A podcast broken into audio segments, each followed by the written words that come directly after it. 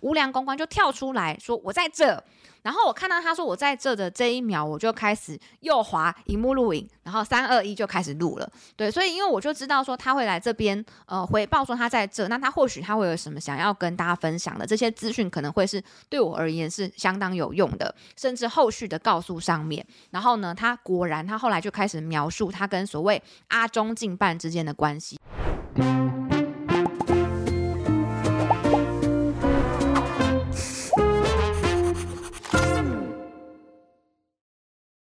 我是范琪斐，嗨，我是路易莎莎，欢迎收看《匪夷所思》。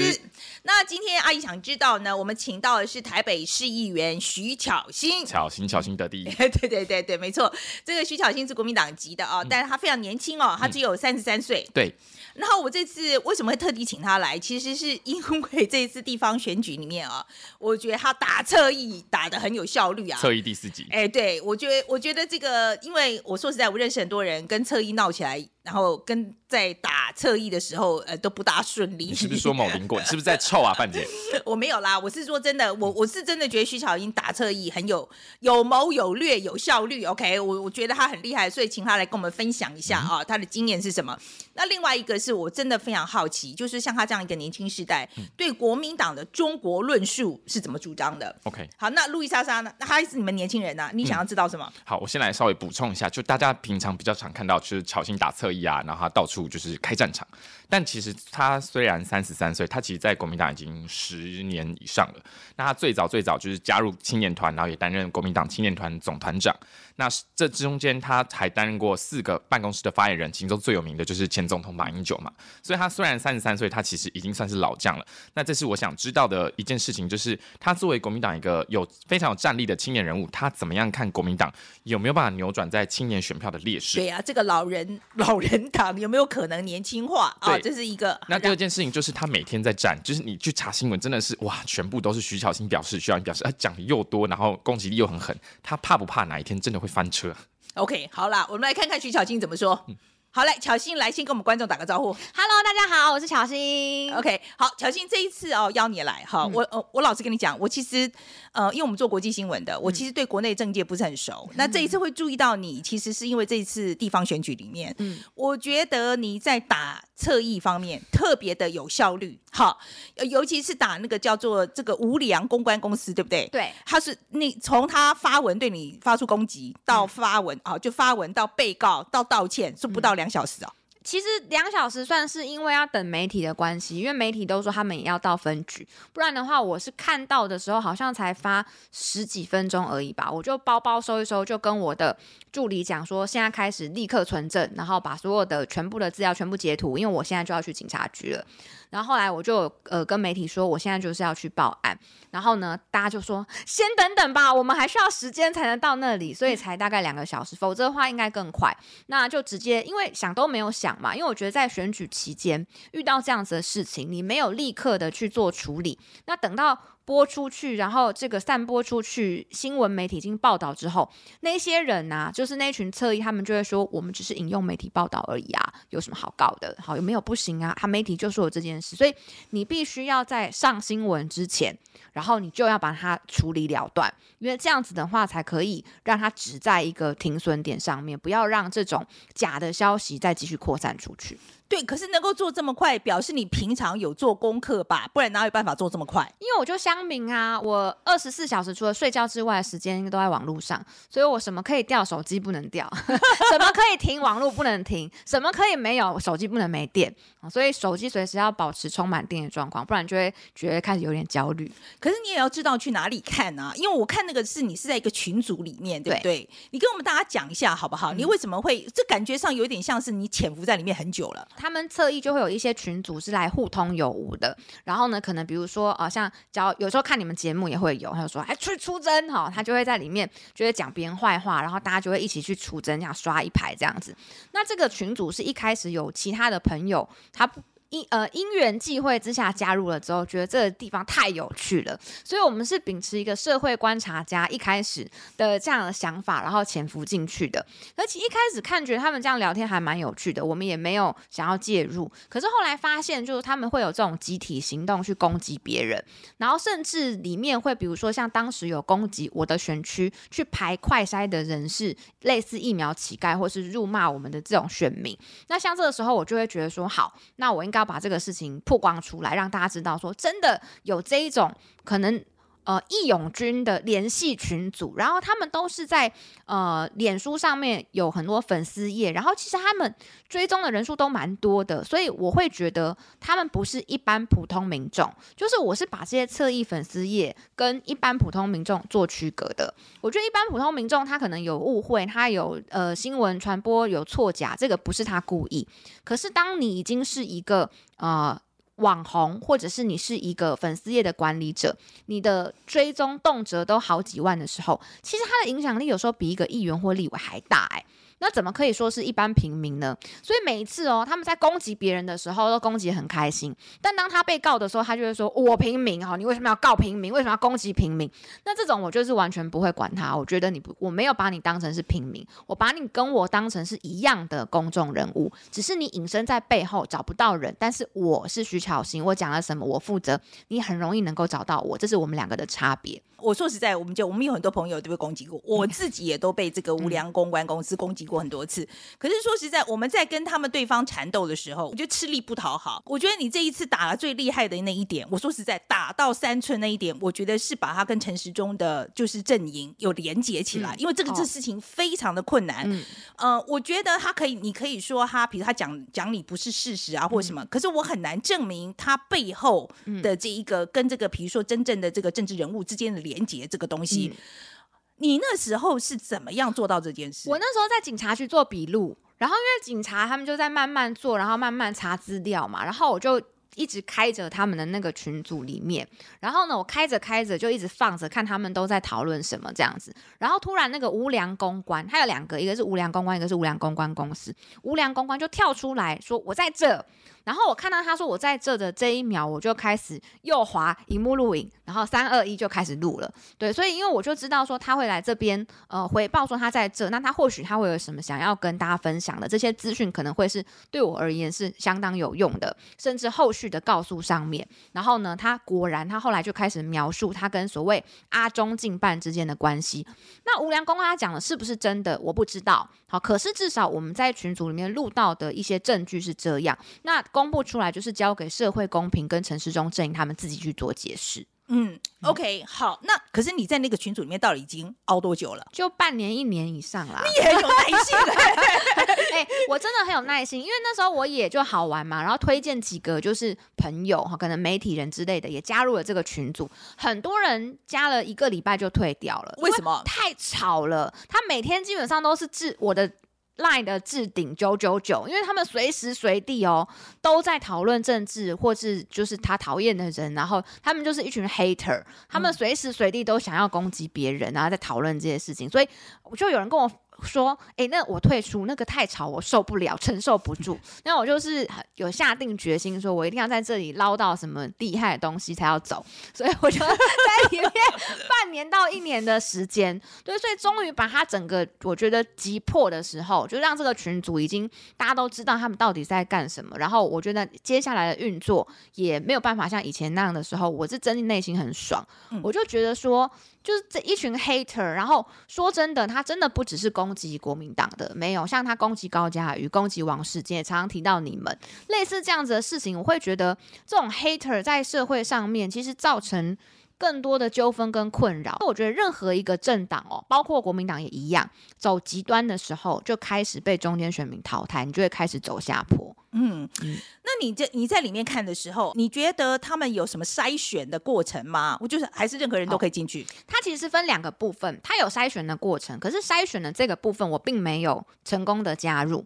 那筛选的部分是后来《民报》所爆出来的这一坨拉库的，他们是就是一个三十人的群组，这个就是真的是要用推荐制才能加入的。可是因为他们为了要带更多的人能够一起去出征别人，那只有三十个人显然不够，所以他们就会另外开这种所谓的聊天群，然后把他所认识的这些很就是很喜欢在网络上面发表意见，会跟着他们一起走，照着做的人聚集在一起。所以他们可能的模式就是在在这种小的群组里面私密的，我没有加入的，他们讨论说，诶，目前可能谁不 OK，要攻击谁等等，他们就会把呃。内容写好之后，丢到这个群组，让大家讨论以后，然后大家就会一起去进进攻。所以一个是动脑，就是讨论小的，我不会加入的。那我加入的这个是手脚，就是说它聚集了很多人。所以我一开始加入的时候好像才两三百人，后来已经成长到六百多人。然后活跃的用户其实大概我看有三五十个都是非常活跃的，就是一声令下，他们全部就会去。因为他们之前有来出征我的时候，我就曾经。比对过来出征我的人的账号，跟他在里面发文的账号，就也找出了几个，就是他们相对应的。所以你知道这个有点像谍报战的感觉。嗯，就我还要去看来出征我的人的发发言，然后跟他群组里面的发言，如果是讲的一模一样的话的话，那我就会认为他们两个是同一个账号，同一个人。然后我就会把它 记录下来，我就觉得我知道他的账号是什么了，因为赖的账号跟脸书账号不一样。嗯嗯，所以我现在知道你成功的关键是什么，是因为你真的很有耐性，收集收收集证据，收集了很久。嗯。还有就是要耐骂，因为我第一次曝光他们群组之后，他们就有来出征，然后就在群组里面狂骂我嘛。那接下来的大概半呃，在三个三四个月以上哦，就任何事情他们都会讲到我。对，可是你还在里面。对，我在，因为他们可能他也没有把你踢出来，他们可能怀疑我在里面，但他们不确定是我还是我的小编还是。或许我已经离开了，所以他们会时不时三天两头就会讲到我，然后三天两头我的新闻就会贴进去，然后攻击我。就是你要受得了这件事情，才能继续延续下去。我们在讨论呢，哈，就是说这么容易被煽动，你觉得这些有没有可能有境外势力的可能性？呃，我觉得不像哎、欸，因为他们也会分享他们平常时是住在哪边啊，然后比如说，因为我在里面很久之后，我就会知道，好像朋友一样，只是他是另外一个阵营的，所以他经常会分享他的生活啊，比如说可能住在万华啊，或住在哪里啊，他的家庭背景看起来不像是有境外势力介入，都是我们台湾自己本地人。可是我我现在想不通，因为很多时候里面。是假新闻，嗯，就是说那个讯息其实都没有被证实过，或是他的逻辑是非常错乱。很多朋友会跟我讲说，我们要相信台湾的选民的、嗯、呃民主的程度啊，嗯、他们不容易那么被影响。可是我说实在，我在看这些人的时候，我就非常怀疑，我自己会觉得说，为什么会这么容易就被煽动呢？嗯，其实我可以理解他们，是因为我自己也有政党嘛，那我也必须讲，蓝营也会有一些这样子的人，哈，不会是不是只有绿营才有。如果我只有说只有他们才有。我觉得这样讲并不公允。那但是有些人他们是把政治或者是意识形态作为信仰，所以不管怎么样，他们都想要找出一个理由说服自己。跟说服别人说我们一定是对的，好，所以那这个理由就会使得他们看到一些虚假的事情的话，他们仍然会相信。那但是作为政治人物，我觉得就是尽量要告诉你的选民说不是这样。好，那另外一个是，呃，在选后啊，嗯、就是民进党不是出来说，哎，他们没有网军嘛，哈、嗯，然后后来你就公布了很多他们在那个群组里面，嗯、那其实跟网军的对话都出来了，这样子，嗯、这个部分啊的这个讯息，你是有人跟你爆料的呢，还是也是自己看来的？嗯、呃，其实。其实就是我们跟其他的媒体人之间都会互通讯息嘛，所以比较早的时候就有掌握到说，呃，这只是江湖传言啦，就是说有人会开始去把一些侧翼的真实身份爆料出来。好，那可能就是因为他们在权力交交替的时候，那有些人他掌握了比较多资讯，他可以利用这些资讯去呃，可能做一些交换啊，或者是说让他寄生进入其他的阵营等等，所以就会慢慢的有一些讯息出来。可是我觉得那些讯息都是。警告性意味比较浓厚，就是你看到确实有一些群组是用推荐制的，然后里面就是有党政人士，这个其实就是我们所定义的侧翼或是说网军嘛，不管他有没有收钱，但是呢，他们到现在矢口否认，是因为内容没有被揭露出来。可是你要想哦，如果你是有那些截图的人，你一定有他们所有发布指令的过程跟相关的对话。但是那些报道里面都没有揭露这个部分，所以代表说他们只是警告，警告这些人说，你们不要再继续用这些网军来攻击某一些特定对象了，哈，你们应该要知所进退，否则我手上有更多的东西对付侧翼啊，给大家一些这个技巧好了，嗯、你决定该怎么做？给我一点建，给我点 给我点建议好了，就是要紧咬不放。就是你不能，你不能对他们低头，然后你也不能让他们觉得他们讲了，他们跟你讲这之后，你就会闭嘴。就不能让他觉得他这么对你会闭嘴。其实他们是在做一种社会性的情绪勒索，用很多人的声音不断不断的去讲，然后想要让你，他的目的就是要让你把嘴巴闭上。嗯，所以面对情绪勒索，你只要让对方不要觉得他这么做能够达成他的目标，他就不会想要再这么做了。但是如果你一次两次让情绪勒索你的人觉得，他这么对你，你就会听他的，你就会达到他，他就可以达到他的目标。他下次就会一而再、再而三的对你。所以，我从头到尾，我其实不是以一个党对党或是政治的想法来看这个事情，我是以就是情绪勒索，因为我是一个很讨厌别人情绪勒索的人。然后，所以我就会觉得说，这种情绪勒索最好的应对方式就是让他觉得没有用。嗯。哎，我常常每一次碰到这些攻击的时候啦，哈，或者是比如说总总是会有人来劝我说啊，你不要理他们啦，嗯、呃，就不要跟他们一般见识啦。嗯、你觉得这种你同意吗？我不同意。好，我觉得就是我们人跟人之间，尤其在网络上面，没有分大小啊。不会，因为我是议员，我就比谁来的大，谁谁就比我大，大家是一样的嘛。而且我们不是平常都很推广说，碰到意见不同的事情要相互的辩论嘛。我们的底线是法律嘛，你不能讲超过法律的事情，不然他可以告你嘛。但是在社会上面，在网络上面互相辩论跟讨论，不是本来就是民主的价值嘛？为什么只有他可以讲你，你不能讲他呢？我认为所有的辩论，那在尤其跟这些侧翼的对决上面，紧咬不放，强迫对方。还是必须要跟你回到辩论的战场上面是很重要的。我印象中，我以前有一战是跟直视赌来。因为只是独蓝，他就说，只要是类似于啦，我有点忘记了哈，就请请大家见谅。类似于说，只要是支持民进党的话，那贪污也没关系。哈，其中一个小编讲了这句话，那我就觉得不以为然，我就把他的这个截图，然后放到我脸书上面痛批了一番。那他就来跟我就不断的比战，比战到最后，他竟然还开了直播。他开了直播，第一次看到只是独蓝的庐山真面目。虽然他戴了一个地狱怪客的面具，然后他还以为是 V 怪客，然后后来。我们就去查说，跟网友一起查说，哎，这个面具其实是 Made in China，所以也没有符合他的台湾价值等等的。然后他在直播的过程，我还有上去不断的留言，然后就是跟他互动。对，所以我觉得你跟这种想要情绪勒索你的人，就是要让他知道他不会得逞。那我觉得第二个是，我觉得运用集体的智慧跟力量，因为。你要相信，如果我们今天讲的是有道理的，那也会有一群的支持群众，他是跟着你的。那这群人，那你能不能让他也站在你的立场上面，也为你多说话？然后他的意见有没有你可以采纳？然后，因为很多人他可能是。普通民众，他写的东西很好，他讲的内容很有趣，可是他不会被看到。那我觉得集体的智慧的力量是我们是有声量的人，我们可以把他的东西拿来让更多人看到。那这中间也不会存在抄袭的问题，因为它也不是论文，它是算是一种跟网友的互动。所以我觉得跟理呃理念相同人的互动，然后把这个力量结合起来，变成一股更大的力量，也是很重要的事情。当你这里的人很多的时候，对方就会觉得他好像应该要退一点。你还相不相信跟这些人可以沟通？我们一直在讲，就是说要沟通，要多沟通，面对面沟通。你相不相信这件事？我觉得面对面沟通的话，有可能是可以的，但是在网络上面匿名的沟通是不可行的。因为当他选择匿名的时候，我觉得他某种程度就是觉得用匿名可以做更多他平常时面对面不会做的事情。嗯、所以如果这个人他就像是我，我其实其中告了无良公关，无良公关。公司这两个人，我是已经掌掌握找到他的姓名了。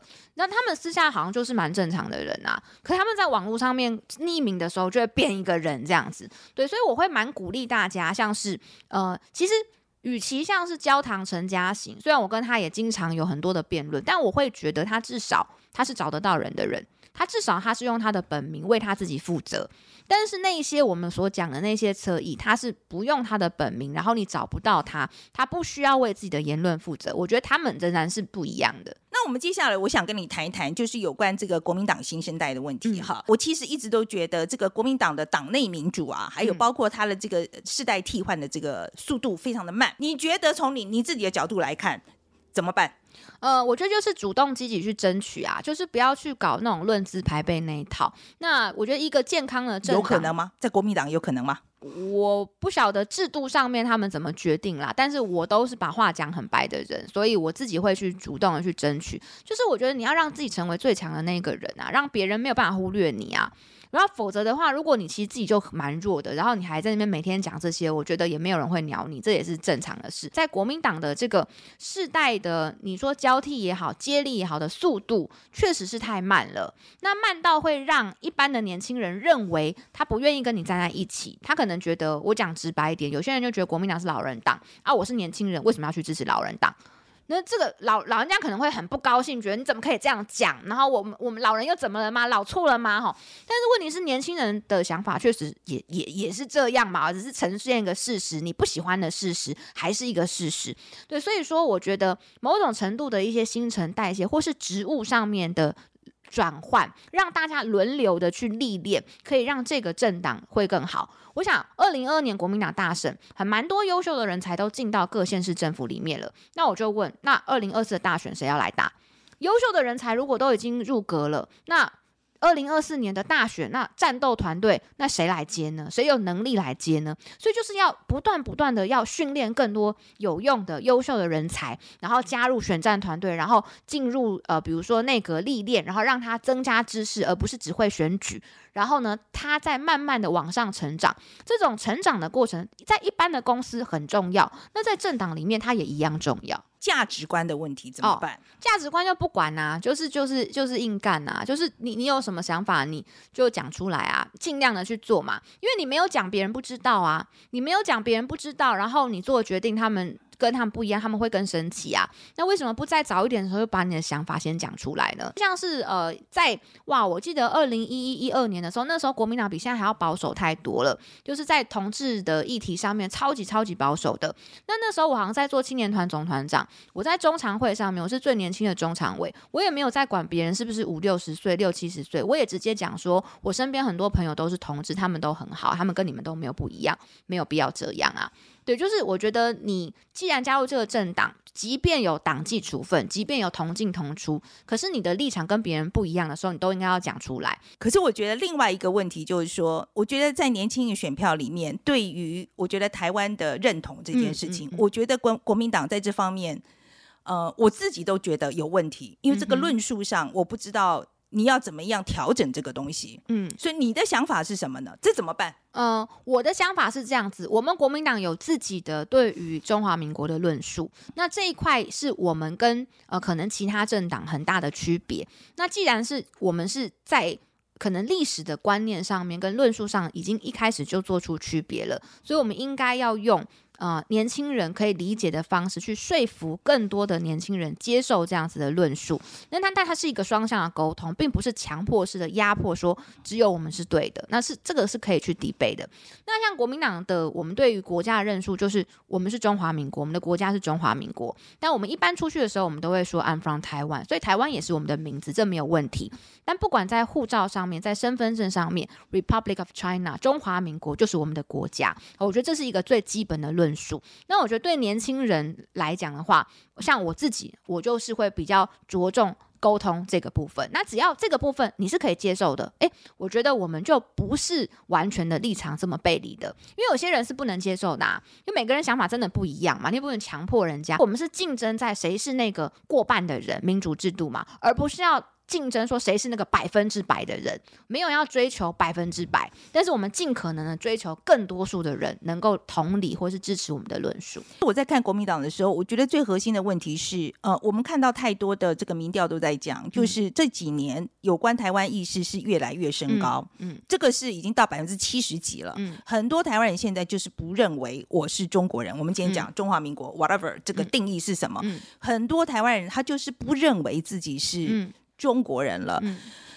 我不知道国民党要怎么样处理这个问题。OK，我觉得中国的事情是分成是文化上的中国跟国籍上的中国。因为呢，像呃这个中国大陆，他们很喜欢说哦，我们是中国。那这时候我们就会觉得我们是台湾嘛，因为我跟你不一样，因为我们很明确知道两岸不一样，这是所有人都知道，不管你的意识形态是什么，两岸从意识形态也好啊，生活方式也好，两岸是不同的，这个大家非常有概念。那以前为什么会讲说哦，我是中国人，也是台湾人，是因为。中国是一个更大的框架，所以，呃，这个中国大陆认为自己是中国一部分，那中华民国也觉得自己自己是中中国的一部分，两边在争取这个谁是中国的代表权。可是当中国大陆他强起来，他说我就是中国的时候，那我们当然就会觉得，那你如果你是中国的话，好吗？啊，啊，我就是台湾呐、因为我知道第一个清楚的立场是我跟你不同嘛，所以如果你已经说你就是中国了，那我怎么可能也是中国呢？那我就是台湾了嘛，对不对？所以就是会有这样的区隔。我觉得这是为什么我们从整个选举的选言民调上面看到，像我是中国人还是台湾人这个民调，在这么多年以来的这个变化，就是因为中国这两个字它变成是在讲单一的国籍上面叫做中国。但是其实他们的名字也不叫中国，诶，他们叫中华人民共和国，所以他们过度的去抓取了这个中国的代表权之后，让台湾这边的人就会，我们就会觉得说，那。那给你啊，那给你嘛，那我就跟你不一样，只是想要凸显这个概念而已，那就给你嘛。对，所以我觉得我们在讲的，就国民党这边在讲的中国，其实是在讲整个历史的观念跟呃血缘文化上面的部分。那国籍上面，我们两边当然是不一样的。中华人民共和国把中国这个、嗯、等于说这个标签它拿走了。嗯所以说，你觉得你不是中国人了？我可以这样讲吗？呃，可以这样讲。我如果讲说我是中国人的时候，我会很明确的说出我在紫色的定义是指文化上面的跟血缘上面的，但是国籍上面非常确定的，我不会用中国两个字来代表自己的国籍，一定是中华民国或者是我说台湾。嗯，中国国民党有没有拿掉？有没有可能拿到“中国”这两个字？我觉得不会，哈，不会拿掉，因为我们刚刚有谈过嘛，就是我们对于中国的定义的论述，它是属于整体的历史跟文化上面的。然后再加上我们现在也是一个民主的政党，所以如果要啊改名字的话，其实也需要所有的党员共同的来决议，这也是一种民主的体制。所以我会认为讨论改名这件事情是当然可以的，大家可以各抒己见。可是就我对党内以及党员的理解，大家。并没有想要这么做，嗯，OK，好，所以你觉得不可能就对了，短时间之内吧。但我如果问我说二十年之后，我还真不知。但你如果问我说这两年内，我觉得不可能。那国民党有另外一个论述，就是九二共识这个东西哈。那我可以理解这是一个不得已的折中的说法，这样子。可是你觉得九二共识在现在对于台湾来，台湾有些年轻人来讲，它还有吸引力吗？吸引力当然是没有啊，但它就是一个备用的工具嘛。我我之前跟一些来访的学者也讲过，我觉得九二共识它是一个工具而已。那如果我们今天好，比如说可以找到更好的工具，那我们当然就用更好的工具啊。可是如果我们没有更好的工具，而我们需要一个工具的时候，那它是现成摆在旁边可以运用的一个工具，那我们也不会去强迫民进党政府要接受什么九二共识，因为你觉得这个工具最大的功用在哪里？哦，工具最大的功用在于两岸之间能够谈判很多事情。可以先搁置一些争议，好，可以搁置一些争议，至少让双方的资讯是比较透明化的。像是我们前一阵子讲到的那个凤梨酥是不是被误报的事情嘛？被误报成包馅面食，那这个我觉得其中一个原因，当然它可能也有政治的因素，可是因为据呃我们有去就是。找了了解了一下食品业者，他们跟政府部门的沟通，那他们的反应是说，他们觉得政府还真不是很清楚，说那个报关的东西应该要报哪一个类别。可是照理来说，这是不合理的。解决这个问题以后就没有，就这个事情就，就不，不见得百分之百不会被禁。Okay. 但是以我们厂商目前的情况，其实不会被禁的，因为他们自行申报就通过了。所以你不觉得这是中国政府一个敌意的表现？很多事情是这个中国大陆的敌意的表现，比如共机绕台这种一定是，但是有些时候不是的事情也会被操作做成是。两岸之间本来就是处在这个矛盾的关系里面，那常常会互相伤害。坦白讲是这样。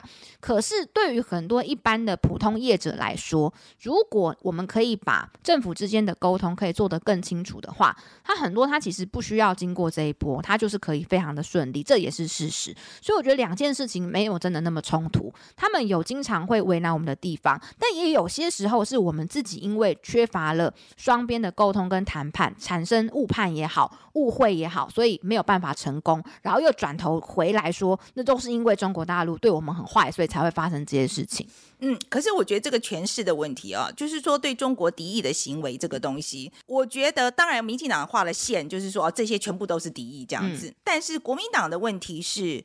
我觉得他好像倒过来，全部都不是敌意。嗯，这个是我觉得也不对的，因为我觉得就是有敌意的部分，你也必须要承认呐。两岸关系，我们两岸之间怎么可能完全没有敌意？不光是他们对我们，我们对他们也一定有啊。对，所以我觉得是一个界限的问题。那国民党跟民进党的主张不一样的地方在于，国民党认为做一定程度以上的沟通，可以把敌意。减少跟降低到两岸之间还是可以很频繁的往来，但是不伤及台湾的主权。但民进党认为并不可行，这是我觉得我们我们在两岸政策差别最大的地方。我另外一个问题就是说，你觉得现在以台湾现在的情况啊，嗯、就是说我因为我常常在跟国民党的朋友们在聊起来的时候，我老实说，我常常觉得撞墙的地方，因为他们常会跟我说马英九时代怎么样怎么样这样子啊。嗯嗯嗯我老实说这个话我听不下去，因为马英九时代的时候没有习近平。嗯嗯，确实，呃呃，后后期改变了。对，没错，从二零一二年以后，这个情况就改变了。嗯、我觉得没有一个人正正面的告诉我说，习近平上来之后，中国改变路线这件事情到底要怎么办？嗯，这个也是让大家都很困扰的一件事情啦。我觉得也不分国民党跟民进党，大家都非常的困扰。嗯，但是呢，呃。还是要试着去在民生，我觉得民生是最重要。比如像诈骗这种东西，因为它会伤害到我们台湾自己的百姓跟民众嘛。那我觉得在这种比较事务性的阶级上面，两岸关系做到一定的程度，也不用好到说哇，这个真的互称兄弟。我觉得两岸关系也不至于好，不至于需要好成那样。在我的理解里面，就普通就可以了。我我我我自己认为啦，这是我个人的看法。我觉得两岸关系普通就好了，但我觉得也不要到恶化。那也不需要到友好到让大家觉得说紧张，是不是台湾未来的生活，我们的政治体制会发生转变，也不需要那个，我觉得是无谓的。所以我觉得就是在一个自然的状态里面，尽可能的先把争议搁置，先去照顾民生的议题，那政治的事情少碰，然后不要让台湾人觉得好像可能日后哦马上就是亲中政党要统一你，也不会觉得两岸之间马上要有战争。我觉得在这个中间找寻一个平衡点，是我认为比较好的一个方式跟态度。我不管是哪一个党，我现在只是要知道说，现在习近平上来，非但打成这个样子，嗯、我们打算怎么办？国民党有没有可能提出一个对策来呢？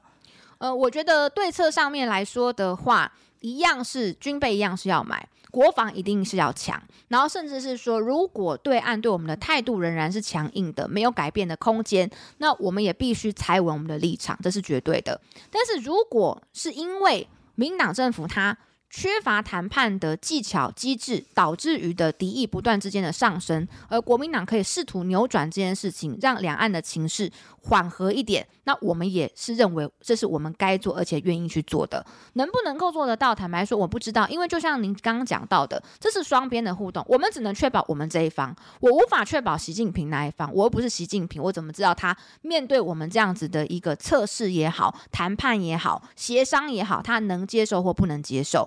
可是，如果完全这道门是完全 close 的，那就只有现状而已。那如果我们希望比现状好一点点，就需要去做一些尝试。可是这些尝试绝对不能让台湾民众觉得你是要出卖台湾，这是两回事。大家讲到国民党的时候，就是会觉得他就是在在中国面前，他就是会，他就是很容易让步。我不知道怎样要怎么样扭转这个形象，嗯哼，所以我觉得没有必要啊。我觉得有时候常常是因为想要跟民进党做出区隔吧。很多人他其实也没想那么多，就是觉得民进党是这个抗中的，那我们是不是就是比较亲中的，就是跟他做出不一样的路线这样子。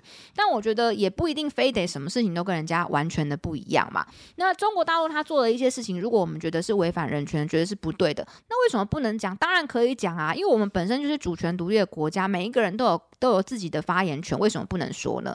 所以我是觉得说，其实呃，只要就我们看这件事情的看法能够大胆的讲出来，然后不要让台湾民众觉得是因为是中国大陆，所以。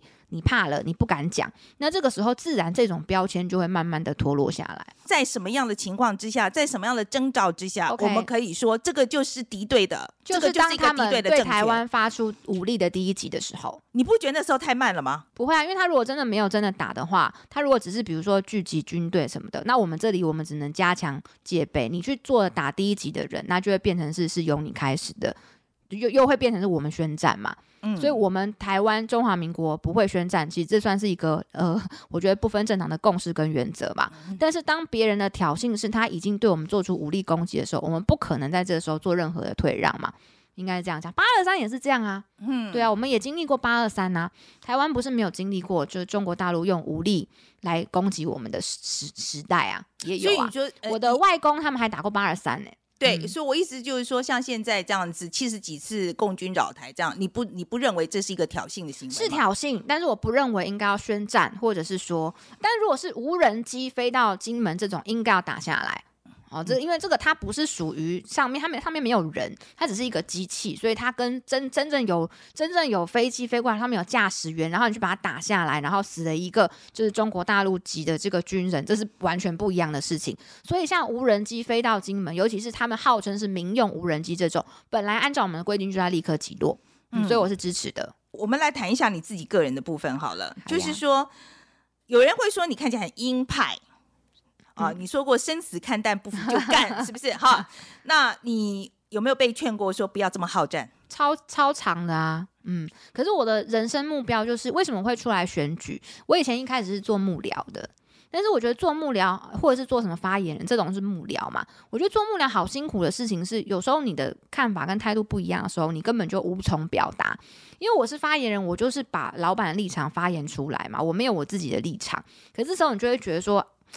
好辛苦哦，哈！我好想要讲我自己想讲的话，所以能够做一个自由自在的政治人物，讲自己想讲，说自己想说说的是我的人生目标。所以为什么我要参选？是因为只有靠，就是你作为一个民代，选民对你的支持，他会赋予你这个权利，然后你可以去呃表达。那如果你表达的东西他们不喜欢，他们自然会用他的选票把你淘汰嘛。对，所以进到这个民主的规则里面，我觉得呃我。对于自己的政治路，我可以做得更自由。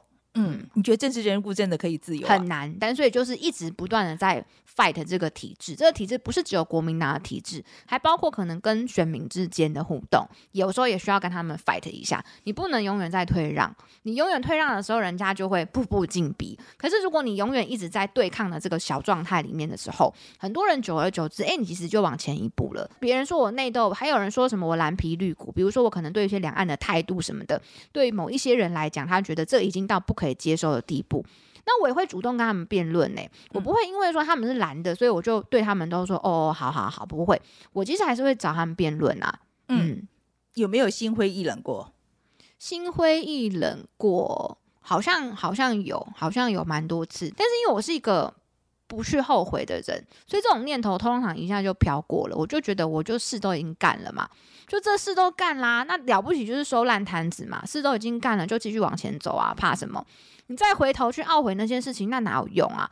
对事情完全没有帮助。我很讨厌一直抱怨的人。我是一个，就是觉得所有我作为一个政治人物，我所有的抱怨，我所有的痛苦，我所有的委屈，都应该我一个人担。我不应该再回过头把这些压力给选民，让让选民承受这些。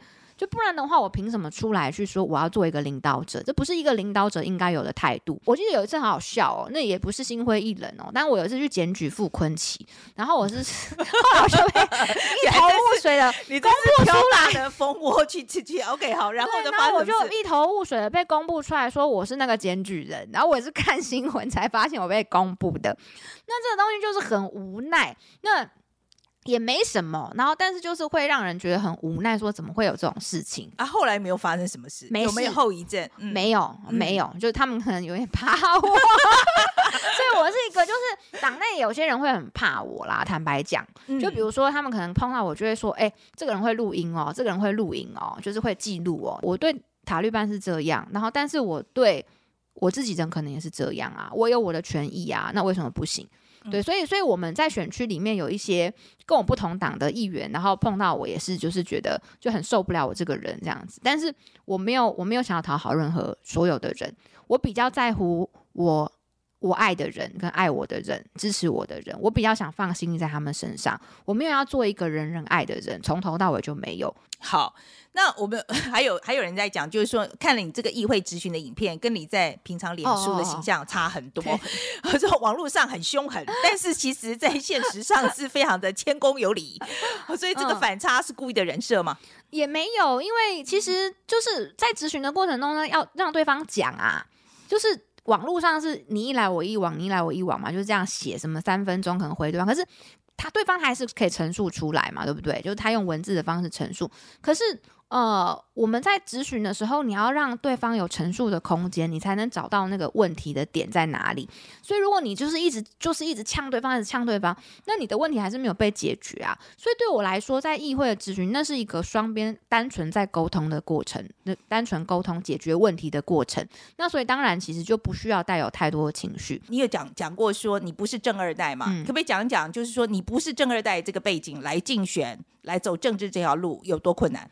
很困难呐！就光是你要曝光，然后你要让大家认得你，那就就已经很难了。可是我要讲哦，也有比正二代好的地方。我认识的很多政治二代，他们都是非常守规矩、非常有礼貌的。因为你就想嘛，他们的爸爸妈妈是厉害的人，所以他们在整个就学的时候，他们如果做了什么错事什么的，就会被骂说：“哎呦，你是不是仗着你爸妈是谁，所以你才怎样？”所以每个人都超乖的，所以他们很辛苦哎、嗯，然后我觉得我过超爽的、以前在学 过超爽的、啊，学校什么每天迟到干嘛干嘛的，然后跟老师在那边就拉迪赛，然后跟同学一起玩，我觉得我享受过那样子的自由的环境跟快乐，那那那是对我来说，我现在从政的一种特色跟加分啊。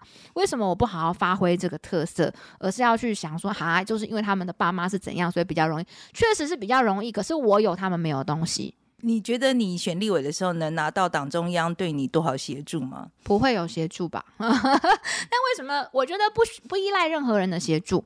嗯，就是靠我们自己，而且我从头就是这样子来的。呃，很多人会说，可是你是马英九的人呐、不是诶、我是去他那边做发言人，是替他工作、欸。诶，我是在不断的立下自己的战功，我没有欠他什么，他也没有欠我什么。我们是就是上司跟下属的关系，他也没有去帮我谈任何一个，比如说议员的席次或什么的，从来没有。他甚至也不是那样的人，全国人民都知道。对，所以我那是因为我没有背景，我们家是开早餐店的，所以我在我的政治路上，必须要做很多的幕僚工作，然后必须要有表现自己的机会，被大家看到，被大家认识，我才有参选的可能，才有这样的空间。所以是一步一步一步的在踏着。其实党中央不需要给我什么支持，他只要给我公平的制度就好。你觉得有可能公平吗？有一点不公，在目前目前看起来。嗯危机四伏啦，但是就算是有点不公平的状况，我觉得我也不不抱怨那些，我还是就是就是拼到底。我我很喜欢看日本的那个动漫，像我其中有一个呃，在那个暗杀教室的最后结局的时候，那个沙老师他在最后跟呃跟他的学生交代很多事情的时候，他就有讲说，千万不要抱怨这个世界，就算这个世界有太多的不公平，但是你不要把你的人生浪费在抱怨这个世界上面。我觉得你真的是一个很特殊的人，所以你觉得，我看过太多例子，都是体制把人改变了，嗯、所以你相信人改变体质，还是体质会改变人？我觉得体质很容易改变人，体质非常容易改变人。但是人如果不想要被体质改变的话，我最近又在重温那个，我又有在看那个日本的动漫。我最近在看《浪人剑客》，其实它整个故事就是在讨论初中天下无双变强这件事情。如果你的内心是够强大的，你不会被体质改变。可是没有人是能够。号称自己是最强大的那个，所以你随时都有可能被体制改变。你要像在丛林一样，然后时时的想起最初的那个自己，想起你自己是不是还在你走的那条路上，否则你就很容易突然你就被改变了。对，所以常常回去看看，比如说你自己以前写的脸书啊，然后自己以前写的日记啊，为什么很多人讲写日记很重要？因为那是记录了你的当下，你回头看的时候，你还可以想起你自己是谁。对，所以想要呃不被体制改变，重要的是你要有非常坚强跟强大的内心，跟你要充足的自信，你才有可能去避免被体制扭曲，然后变成另外一个人。你干脆选无党籍就好了，你自己一个人党。我我是说真的啊，为什么不这样？你这不你不觉得很累吗？可是我跟你讲哦，像我自己在国民党内，然后久而久之，然后我有了一些战友以后啊，我会觉得跟他们一起很幸福啊，一个人。一个人作战可以，但太累了。嗯，然后有一些就是，比如说你碰到困难的时候，有人伸出一只手说“我帮你”，那那因为你们都是同一个政党的，那种温暖是无党籍没有办法体会的。好，我们最后呢有我们这个固定要进行的环节，就是我们有问一些网友啊，好对你的问题这样子。好有一个问题是，国民党在野这几年下来，连当个在野党都不及格啊，嗯、监督不会监督，可以得分的议题往往自爆，要如何说服大家二零二四投给国民党？这个都短答就可以了。OK，就支持我就对了。因为我真的很认真在做功课，嗯，花很多时间。好，那另一个问题，在党内有许多人持续亲中，呃，而且好像也没有想要低调。那贵党有发现到这些问题，就是贵党死穴吗？有没有想要撕掉这些标签？是否有在讨论什么具体的做法？呃，有，一定要撕掉亲中的标签，然后让大家知道我们是以台湾为主的。嗯，OK。那前几天听到同选区的詹维元议员提到选举时的抗压性，你如何培养选举时的抗压性？除了正面回击侧翼网军跟绿营人士的不实指控，具体上你还有什么其他的对策吗？你就心里不要恨任何一个人。嗯，这个我觉得这个说法蛮有趣的，可能大家第一次听到。但是我觉得你只要心里不要去恨任何一个人，你会觉得一切都是立场不同，一切都并没有那么难过。嗯，不要去恨任何一个人。嗯就我觉得这个跟耐骂其实蛮有关系的。我觉得我第一次的时候情绪比较大，后来真的骂多了，好像就觉得就脸皮变变厚了。而且我觉得好还好。对对对对，就常练习啊，常练习被骂，不要怕被骂。你被骂十次、二十次、三十次，你就会觉得说这也还好嘛。你跟民众党竞争的策略是什么？我其实拿到很多民众党的支持啊，嗯，但是整个国民党里面跟民众党比较剧烈的差别是说，呃，世代。我觉得年轻人会觉得民众党跟他是属于同个时代，但国民党不是。所以为什么我会讲世代交替？很多人就说啊，为什么要讲那么重的话？老人家又不是没价值。可是问题是，事实是你不去解决这个问题，你会慢慢被这个世界淘汰，你会被台湾淘汰啊。那你终究要解决的。所以我就一直在强调说，我不是一个喜欢抱怨的人。我讲这些话是有意义的，是不好听没有错，我知道很粗暴，这些都是属于粗暴言论。可是。没有一个人指出来说国王没有穿衣服，哎、啊，国王你就真的让他不穿衣服继续走下去吗？这样对国王有比较好吗？好了，我预预祝你让国民党赶快穿上衣服，要至少先穿裤子，对不对？好了，今天非常谢谢你哦，巧欣，谢谢。呃，巧芯，我们今天聊很久啊，一个半小时。哎，对，我先讲一下，我觉得我最重要的 take away 好了。好 其实他直接说，他可以说他不是中国人这件事情，其实我承认我有一点惊讶。就是以国民党的身份，要、嗯、中国国民党的身份，可以这样讲，我有一点惊讶。OK，好，这是第一件事。那第二个是，他就讲到跟侧翼，就打侧翼的时候，像那种。以前在讲的是什么要有高度啊，不要理他们这种说法是过时的思维。其实我慢慢我同意他这个想法，我觉得他这个是打侧翼打的很有心得。嗯嗯，我我我其实觉得蛮厉害的哈。然后第三个就是说，我觉得他真的是一个有棱有角的政治人物，嗯、这一点我很欣赏。就是说，大部分的政治人物到后来都变得很圆融，因为他就是要各方势力要去平衡啦，呃，就是要人和啊啊。那但是他这个有棱有角、有为有守这件事，我。很欣赏，嗯，啊，你来录一下上。其实我今天有感觉看到网络网络新新闻跟网络以外，另外一面比较真实的徐巧芯，就是他其实真的是他有做他想做的事情。但是我们其实不能忽视的是，他在空经营空战的部分里面，他后来有讲到，其实他在地方也是走得很勤。也就是说，你要有这个选择，你要走跟人家不一样的路，你必须付出双倍或是加或是很多的努力，你才能有这个选择。那这件事是他我在我的感觉里面。我觉得他跟一般我看到我认知的国民党人不太一样，但是我怀疑这样的声音还是少数。就如果国民党没有办法重视这样年轻的声音的话，他们可能在接下来选举里面还是慢慢会步入他们那个老人党的状态。对，而且。今天巧心这是让我很惊讶一点，就是说他骂国民党也没什么，他没在哎，也不 对，不假辞色啊，然后也是骂的很重这样子，所以我就觉得哎，真的是果然年轻有新气象。呃，我很我其实不管是哪一个政党啦，我都希望有年轻的候选人可以出头啊，因为就是像这样子，他才能带来新的气象嘛。好了，那今天非常欢迎大家留言来告诉我们，你对于徐徐小新今天的这个访谈，你有什么看法？那记得喜欢的话，帮我们转传出去，按赞订阅。分享，懂了。好，谢谢大家。